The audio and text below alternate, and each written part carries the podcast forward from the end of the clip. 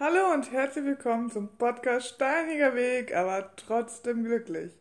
Ich hoffe, euch geht soweit ganz gut und ihr hattet bis jetzt ein schönes Wochenende. Ich möchte euch heute noch was von oder eine Erfahrung, eine Situation aus der Schule für Menschen mit Behinderung erzählen. Ähm, ja, die mich nochmal sehr geprägt hat oder mein Vertrauen, ja, mein Vertrauen und mein Verhältnis zu Lehrern ähm, nicht gerade gebessert hat oder sehr negativ geprägt hat, muss man sagen. Ähm, genau, ich war ja an dieser Schule für Menschen mit Behinderung. Ich kann euch nicht mal sagen, in welche Klasse das war. Also in, in der, wie vielen Klasse ich da war. Das weiß ich leider nicht mehr. Auf jeden Fall ist die Situation in einer AG passiert. Ich glaube, das war eine AG, das war die Cheerleader AG. Ja, ich glaube nicht, ich bin mir sehr, sehr sicher, weil ich habe früher oder jetzt eigentlich immer noch sehr gerne getanzt, Choreografien einstudiert, eigene Choreografien einstudiert und mit Freunden und so und die dann später auch ähm, aufgeführt auf Schulfesten und weiß ich was. Ähm, ja, wie gesagt, heute tanze ich immer noch gerne, aber ähm, auftreten muss echt nicht sein. Ähm, das ist jetzt nicht so meins oder nicht mehr so meins. In diesen, diesen Rahmen oder in diesem geschützten Rahmen von der Schule habe ich das noch ganz gerne gemacht. Ähm, so jetzt, nee, muss, muss das echt nicht sein.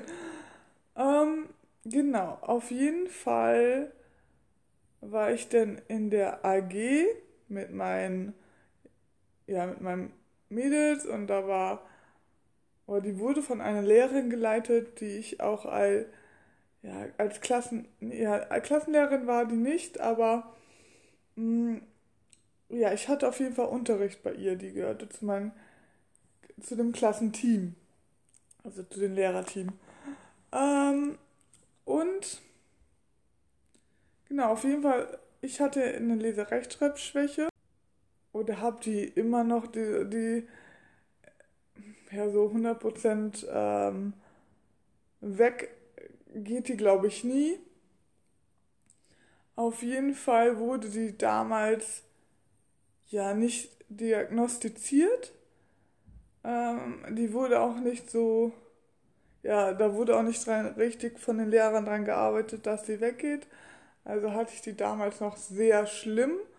Und ich habe auch damals sehr darunter gelitten, ähm, so dass ich nie was schreiben wollte, wenn andere drüber gucken oder wenn ich mich beobachtet fühlte. Ähm, und auch nie was vorlesen wollte. Ne, weil das Vorlesen, ja, das ist, da habe ich halt immer so gestottert, was ab und zu jetzt also noch so ist. Weil ich das halt einfach so mitgenommen habe, weil ich auch halt viel ausgelacht dafür wurde. Ähm, also nicht nur in dieser Schule wurde ich ausgelacht, sondern in verschiedenen Situationen, in, an verschiedenen Orten wo man halt mal was vorlesen musste. Und auf jeden Fall war es so in dieser AG, war die Situation so, dass ähm, ich was vorlesen musste und die Lehrerin wusste mein Problem. Aber ich war jetzt auch kein Mensch, der gesagt hat, nein, mache ich nicht. Ich habe es trotzdem gemacht und habe mir äh, Mühe gegeben, aber war halt total nervös deswegen. Und ähm, diese, ja, diese Nervosität hat sich natürlich auch auf meine Spastik aus, ja, ausgebreitet oder ausgewirkt, ähm, sodass ich mich richtig verkrampft habe.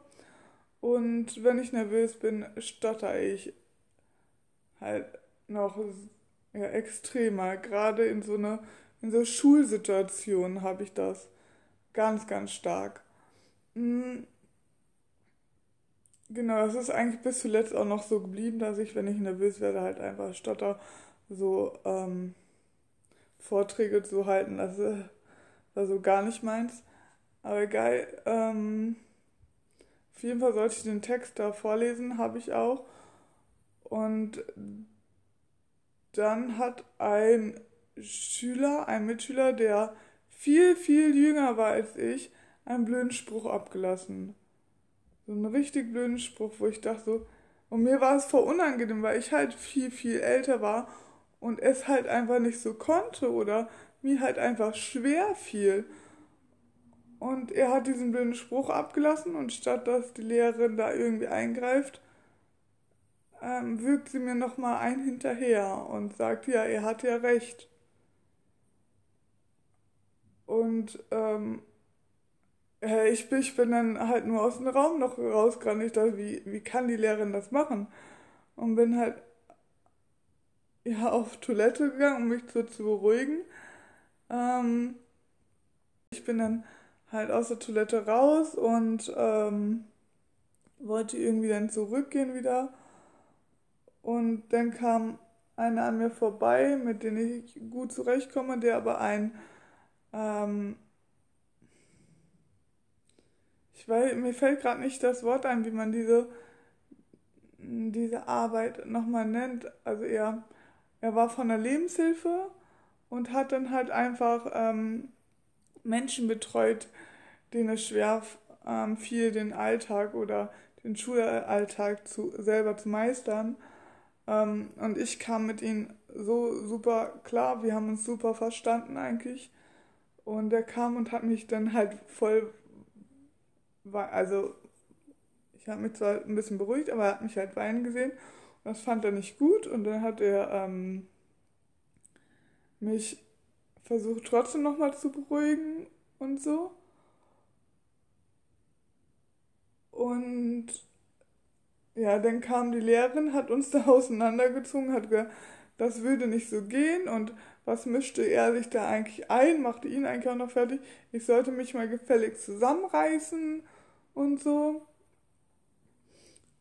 Auf jeden Fall hat es dann irgendwann auch ähm, geklingelt zum Schulschluss.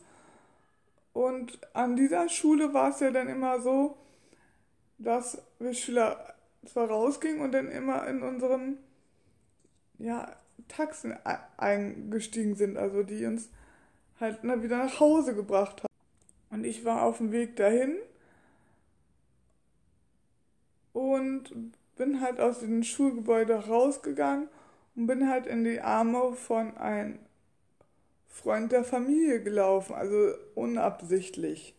Der stand da halt, weil er halt ähm, ein Taxifahrer war, der auch so, so eine Fahrt gemacht hat, verschiedene Schüler ähm, nach Hause gebracht hat.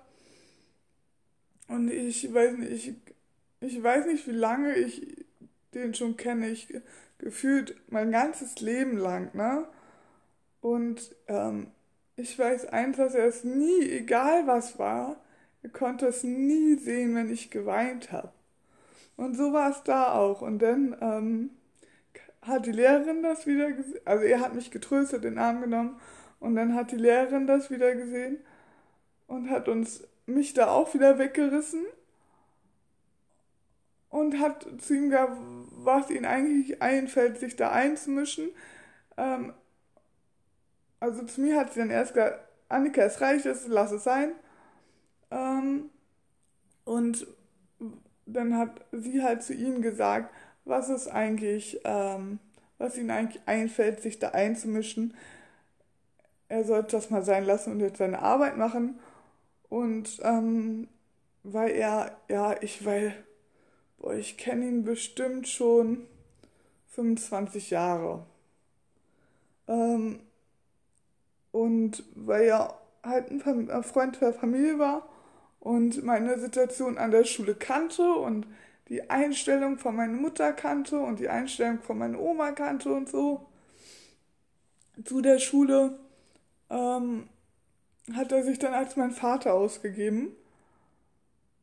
Und dafür bin ich heute noch sehr dankbar, weil die Lehrerin war auf einmal so leise und hat nichts mehr dazu gesagt. Und ähm, seitdem war es auch ein bisschen harmloser um, um die Lehrerin. Ja, also ähm, da hat die sich dann nicht mehr getraut, so zu reagieren. Und da bin ich den, ähm, den Freund und der Familie immer noch heute sehr dankbar, dass er es gemacht hat. Das hat ähm, mir viel geholfen da und ähm, das hat, glaube ich, auch Mama, ein, also meine Mutter, ein ähm, Stück geholfen, dass endlich mal jemand in so einer Situation mh, hm, da war. Und wie ihr vielleicht auch hört, kämpfe ich halt jetzt auch schon wieder mit den Tränen. Ja, weil ich es halt einfach nicht verstehe, wie ausgebildete Fachkräfte sich so gegenüber Schülern, Kindern, mm, die was von der Welt noch lernen wollen, die, die eigentlich von der Welt noch nichts wissen, ähm, so behandelt. Und das macht ein, also das machen, kann einen Menschen so kaputt machen und so, beziehungsweise auch so prägen für die Zukunft durch diese Situation hatte ich echt Probleme noch weiter in, in, in, in mein Schulleben. Ich konnte es nicht ab, wenn mir jemand seitdem, wenn mir ein Lehrer oder ein Erwachsener über die Schul Schulter geguckt hat. Ich, ich, ich konnte keine vernünftigen Vorträge da halten, weil ich immer diese Situation vor Augen hatte.